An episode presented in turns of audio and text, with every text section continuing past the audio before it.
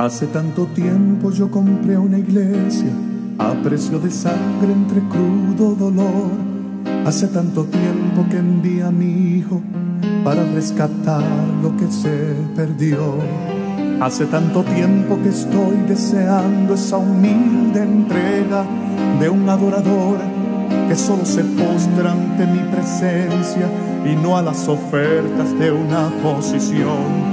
Hace tanto tiempo que estoy deseando que muestre mi imagen que es la del amor, que no se confunde entre tanta gente, que sea distinta solo como yo, que no se divida como suele a veces entrando en contiendas y en discusión, buscando alcanzar ser más grande que el otro si en el universo el grande soy yo, yo quiero una iglesia que me dé la gloria y procure la unión.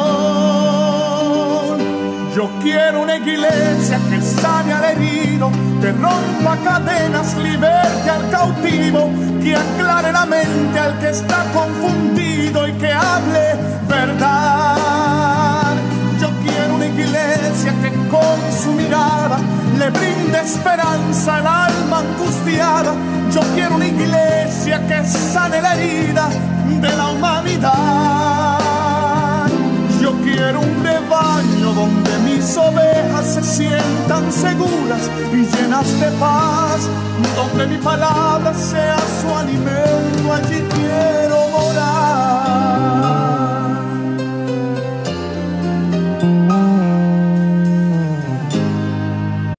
God bless you all and welcome to Mission Missionera Macedonia, Misión Misionera Macedonia, Missionary Macedonia Missionary Missions. Amen. I'm Reverend Alfredo Gonzalez, and uh, today's uh, sermon is uh, is going to be based on uh, follows Jesus' example.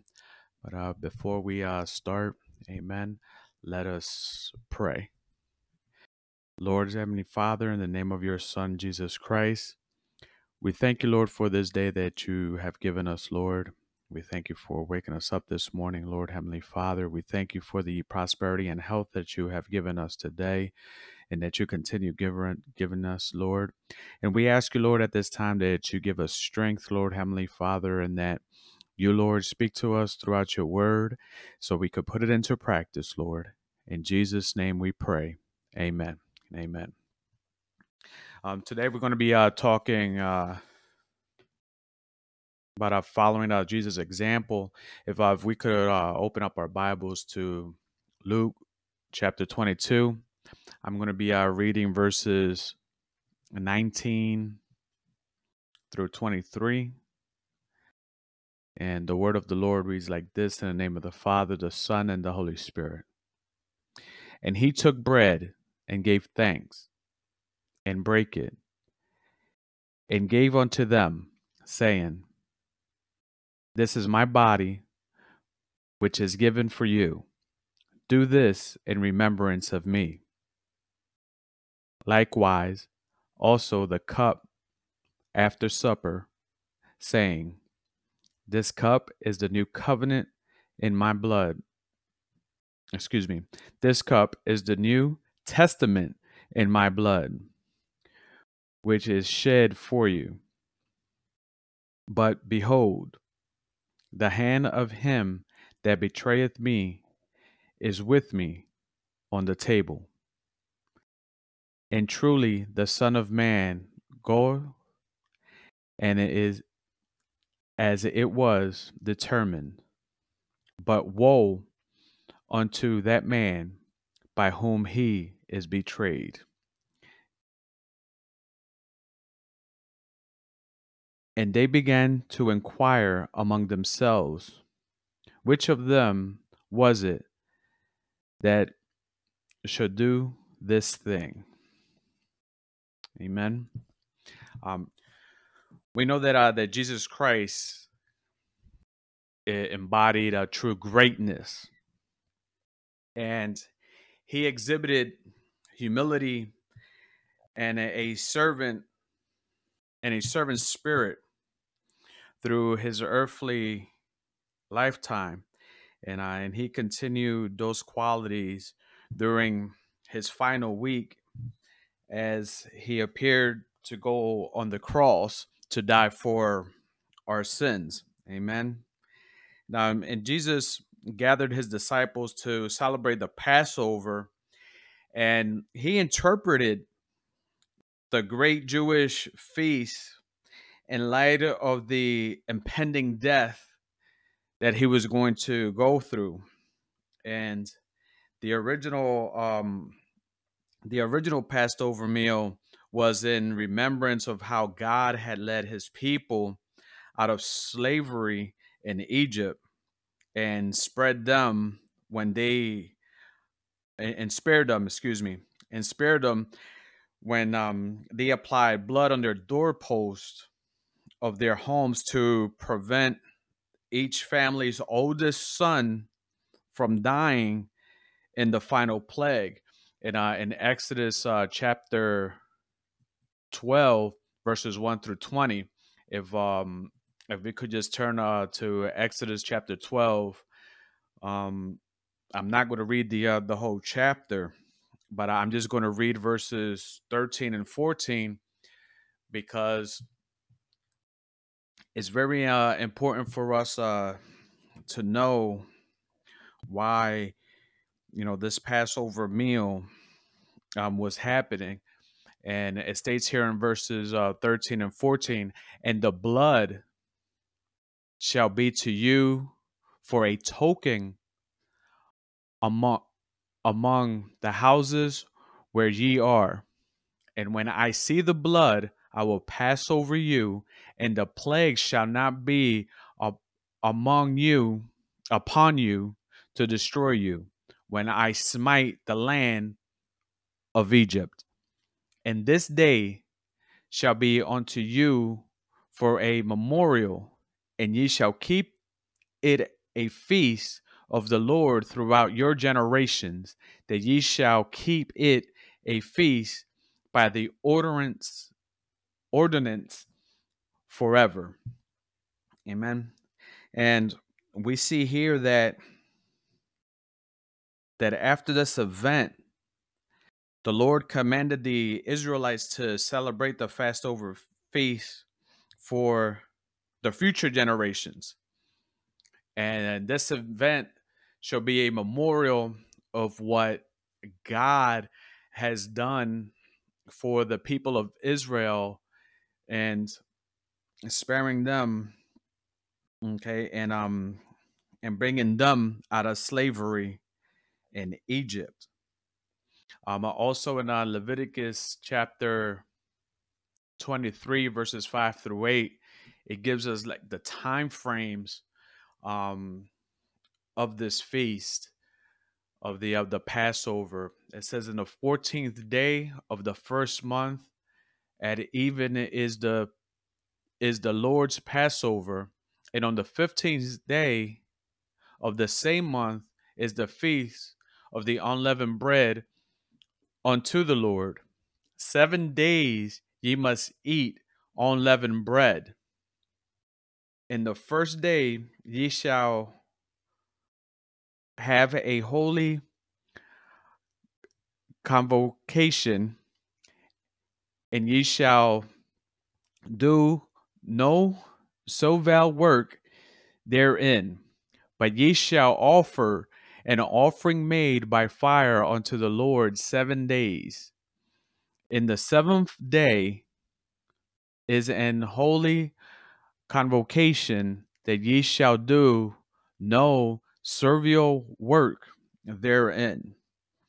And this is uh, just some, some guidelines that uh, that was put uh, in place by the um, the Leviticus priest, amen, in the book of uh, Leviticus, because um, we have to follow the examples of uh, of Jesus Christ. And here it says that, you know, we shouldn't do any servile work therein. And um and Jesus Christ was a servant to actually everyone. Okay. Because um he had uh he, this is one of his uh qualities.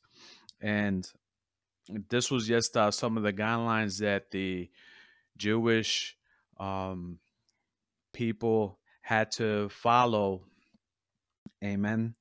Um, at, at that time, and uh, one of the points of the Passover um, celebration was the breaking of the bread, and the breaking of the bread.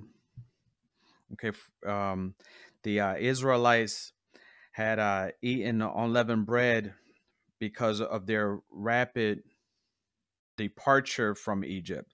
They had to leave Egypt um, um, quickly, and they uh, couldn't wait for the bread to rise because of them leaving Egypt. And throughout the Feast of Unleavened Bread, which was an entire week following the Passover celebration, the people were to eat only unleavened bread in remembrance of how God had delivered them from slavery.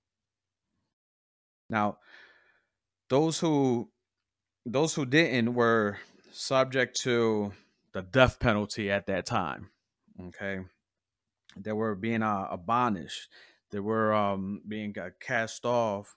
All right, if they um, if they didn't eat, you know, unleavened bread. But um, Jesus in Luke chapter uh, 22 interpreted the bread um, interpreted the bread as he gave thanks and broke it uh, during the Passover ceremony, and he declared the the bread. Okay, this is my body. So he he used a metaphor into in taking a part of this um of this Passover um, with the bread, saying that the bread is his body. Now, there has been several controversies over this um, because, you know, the um, some of the Roman Catholics understand the words literally that the bread actually literally became the body of Christ in some mystical transformation during the ceremony. And we take this just as a metaphor, meaning that the bread is just a symbolism of the body of Christ. And Jesus Christ used metaphors throughout his teaching his uh, teaching ministry. If we if we go and we read that um that he's he says I am the door. Okay, in John uh, 10 verse 9, if we read, he says, I am the door. By me, if any man's enter in, he shall be saved and shall go in and out and find pasture. Now, Jesus Christ is speaking metaphorically instead of literally. Okay? Because um it, Jesus Christ is not really a door with a doorknob. He is metaphorically using this, okay, into saying and emphasizing that, you know, he is the way for you to enter in to heaven. Amen. Because um, we read um, no one gets to the no one gets to the Father by through me. Okay, which is uh, Jesus. Jesus. Amen. But um, when when we talk about him breaking the bread, okay, Jesus is emphasizing that his body was given for you and me in the mount in mount in the mountain in Calvary. Amen. And uh and Jesus would give his life okay, as a sacrifice for us. And Jesus' death was more than just an example. He he also demonstrated a servant heart to all who followed him. Um, we all, you know, before this pandemic, before this pandemic, we all used to go to restaurants and um and sit at a table and a, a waiter will come and serve us drinks and serve us food. Okay? And um and we all like to be served. And uh and, and Jesus Christ did the opposite because he was doing the serving for us. Because we, we all like to be served. Amen. But do we have that same heart that Jesus Christ has as a servant? Or are we serving others? Amen. And this is why, you know, Jesus Christ is sitting at this table um, with his disciples during the Passover, okay, serving his disciples. Amen. And the Passover celebration, you know, included four cups of wine. And two of those cups came after the meal. And Jesus took one of those cups to continue explaining his death. And Jesus called the cup the New Testament. Okay, the new, the New Testament in his in my blood, in His blood. Amen. And and if the Passover and this uh Passover, it reminded the uh the people of the covenant that God made with Moses and the Israelites, you know, in Egypt. But during during this during this supper, Jesus Christ is uh is establishing a new covenant through his death that was um mentioned by the prophet Jeremiah in Jeremiah chapter 31 verse 31 through 34 let me just uh, bring this up here. Amen. Because um, it reads, Behold, the days come, saith the Lord, that I will make a new covenant with the house of Israel and with the house of Judah. And this is the prophet Jeremiah, okay, prophesizing of this new covenant that Jesus Christ, okay, is now um is now mentioning in Luke chapter 22. Verse 32 in uh, in Jeremiah chapter 31 it says, "Not according to the covenant that I made with their fathers in the day that I took them by the hand and bring them out of the land of Egypt, which my covenant they break.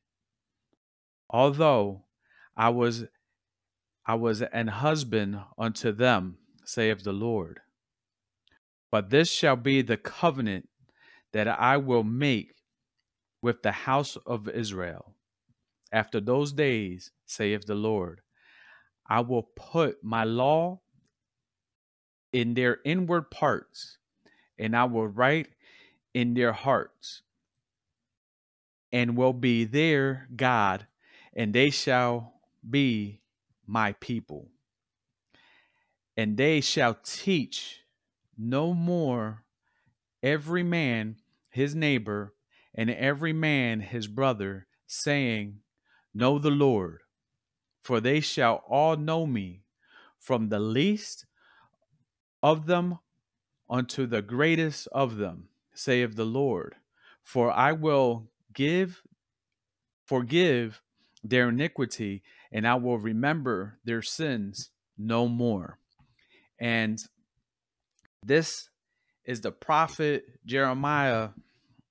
Okay. Um, if you want to call it a prediction, okay, a prediction of the new covenant that was to come.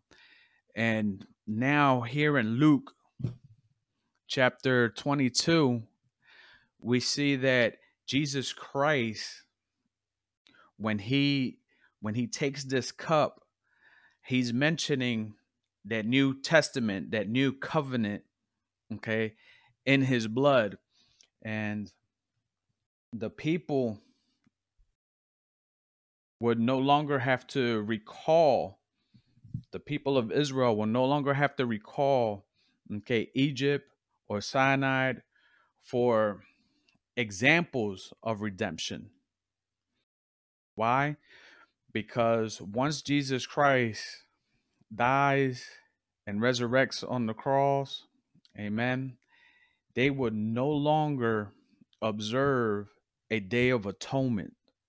They would no longer have to stand in the line and sacrifice an animal in order to have their sins forgiven. Because now, as followers of Jesus Christ, once he dies on the cross and his blood is shed, okay, he is the ultimate sacrifice. Um, G- the Jesus um, followers would no longer have to celebrate Passover in the same way anymore. Amen. And all eyes would be on his death on the cross, and his blood becomes the blood of the ultimate Passover lamb. He will forgive your sins forever with his blood. Amen. And you no longer have to sacrifice or have a day of atonement. Okay. Um, or have a day of atonement. Okay. To have your, your sins are forgiven like they did it in the Old Testament. And this is how this covenant changed. Amen.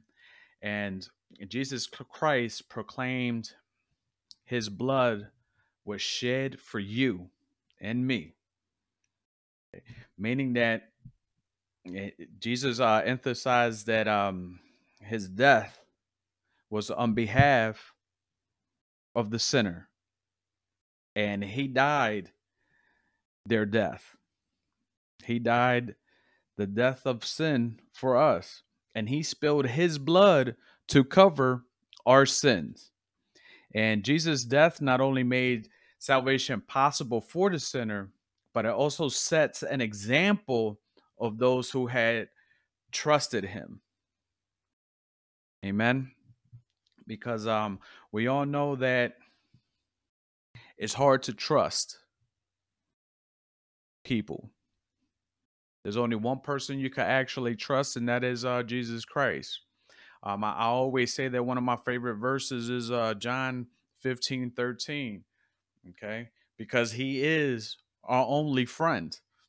All right. And he gave his life for us. Amen. And he had a heart to serve. And we have to follow um, his examples okay that uh that he teaches us in the word amen because uh his self-giving approach to life was the attitude that he expects his followers to follow if um if we go to Matthew's chapter 16 verse 25 it tells us for whosoever will save his life shall lose it and whosoever shall lose his life for my sake shall find it. And we follow Jesus Christ and we have to model, you know, his humbling uh, lifestyle and his, um, of him humbling himself and uh, him serving others. So we also have to serve others. Okay. And without his sacrifice, you know, they, like we would not have no hope for eternal life.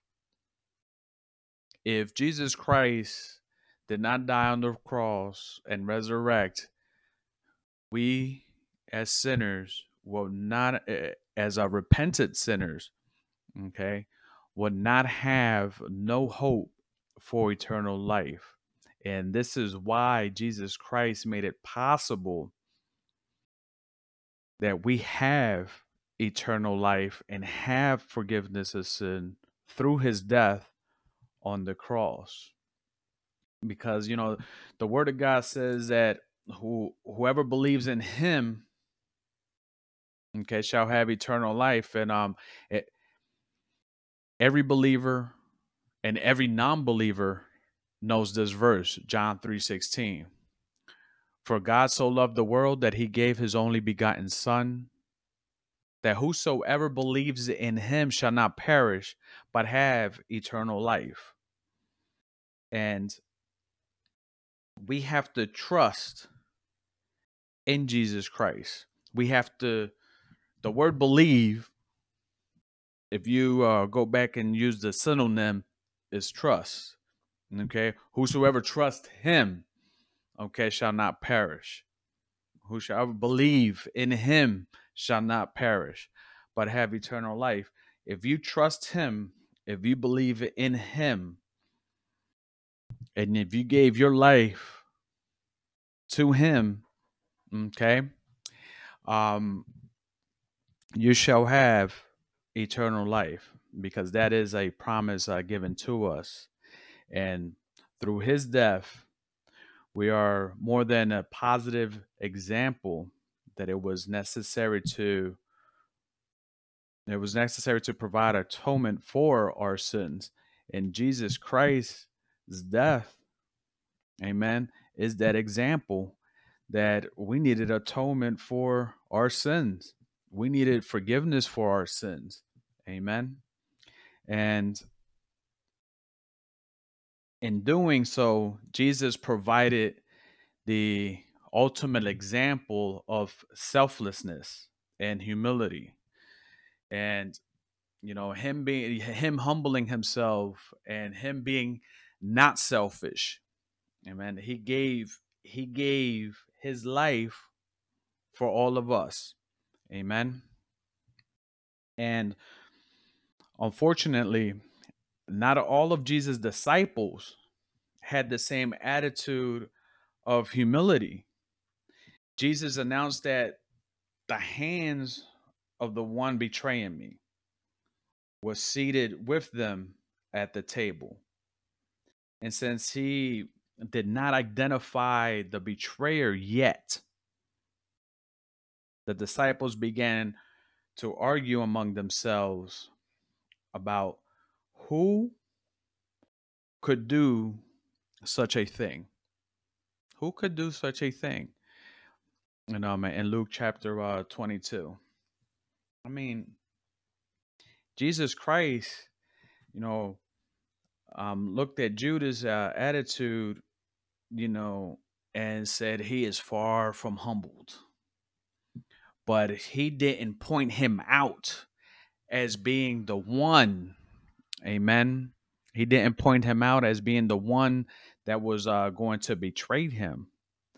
And we know that Jesus, that Jesus, okay, knew that Judas was greedy. Amen. And uh, and he betrayed Jesus because he was greedy. And um and John said Judas stole money from the treasury that he kept for Jesus. If you go to um John chapter 12 verse 6 it reads this he said not that he cared for the poor but because he was a thief and had the bag and bear what was put therein. Amen. And this is uh John, okay, mentioning that you know he stole money from the treasury. And um and G- and uh, previously Jesus had called Judas the devil, indicating that he had his heart filled with pride and um and self interest, and just as the just as Satan did when he rebelled against God. If um and we could read that in John chapter six, verse seventy. It reads, and Jesus answered them, Have not I chosen chosen you twelve, and one of you is a devil. Okay. So Jesus, all right, has uh, already already knew, okay, um, Judas's heart, okay, and what his heart was filled. But Judas, even though his heart was filled, you know, with Satan, with pride and selfishness, was not running the show. Okay. Uh, Jesus had to die. Jesus had to follow God's plan. And God had determined Jesus would go away. And this was referring to his death. And Jesus' death fulfilled God's plan and purpose. And Judas' greed led the disciple, the disciple to betray him. And because of Judas's role in the plot, Jesus pronounced a woe on the one who betrayed him. Now we all know that that um in Luke uh, chapter 22 we we read about that woe right here in verse uh, 22 upon the man who would betray him. And we know what happened to Judas. Amen? But um the disciples they showed they showed little humility as well. Uh, they, they, wasn't humble.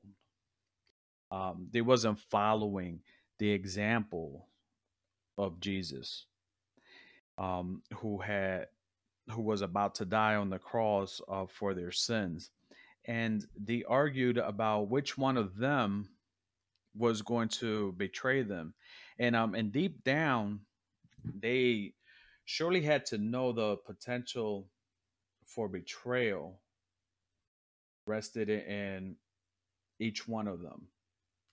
Because we know that when Jesus Christ was on the cross, there was only one, and I mean only one disciple that was there at Calvary when Jesus Christ was uh, was on the cross. Amen. But we go to uh, John chapter 19, verse 25 through 27, it reads Now there stood by the cross of Jesus his mother and his mother's sister, Mary, the wife of Cle- Cleophas, and Mary Magdalene. When Jesus therefore saw his mother and the disciples standing by, whom he loved, he said unto his mother, Woman, behold thy son. Then saith he to the disciple, Behold thy mother. And from that hour the disciple took her unto his own home. And this disciple is John. Amen. And John took uh, Mary into his home, okay, and uh, and treated and treated uh, her like his own mother. Now, there was 12 there was 12 disciples. One betrayed Jesus which was Judas. This tells us that even though Jesus Christ served all 12 of his disciples and loved all 12 of his disciples the same, this right here shows us that we have one that betrayed him, and we have another 10 that didn't even come to watch him die for their sins. So we know that sometimes in life we feel alone, just like Jesus Christ felt alone, but there is that one disciple that will continue on with you.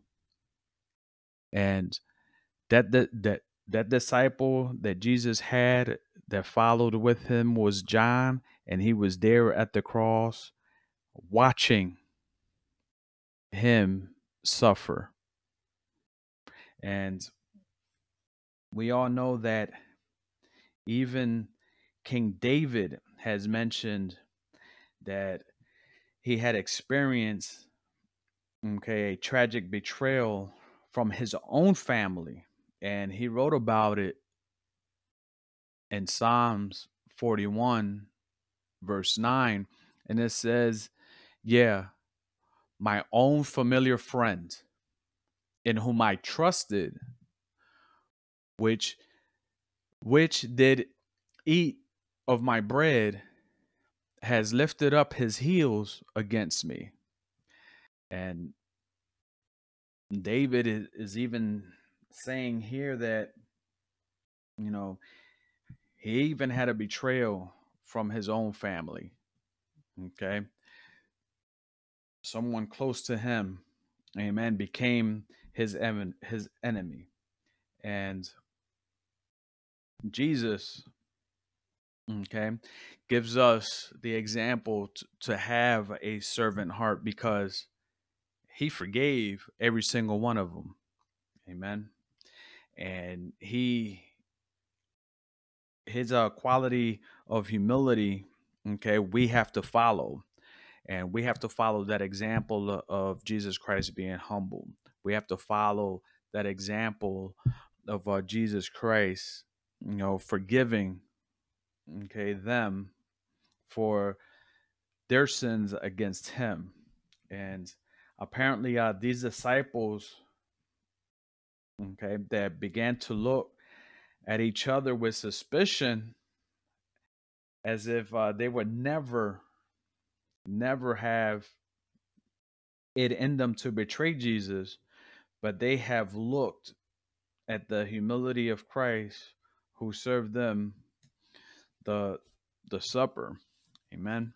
And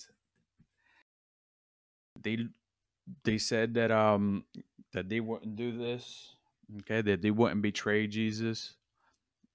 Amen. But when we actually take a look at what the disciples did, it one of them betrayed Jesus, but the rest of them okay, were scared. They didn't really they didn't really comprehend the situation that was going on. Amen.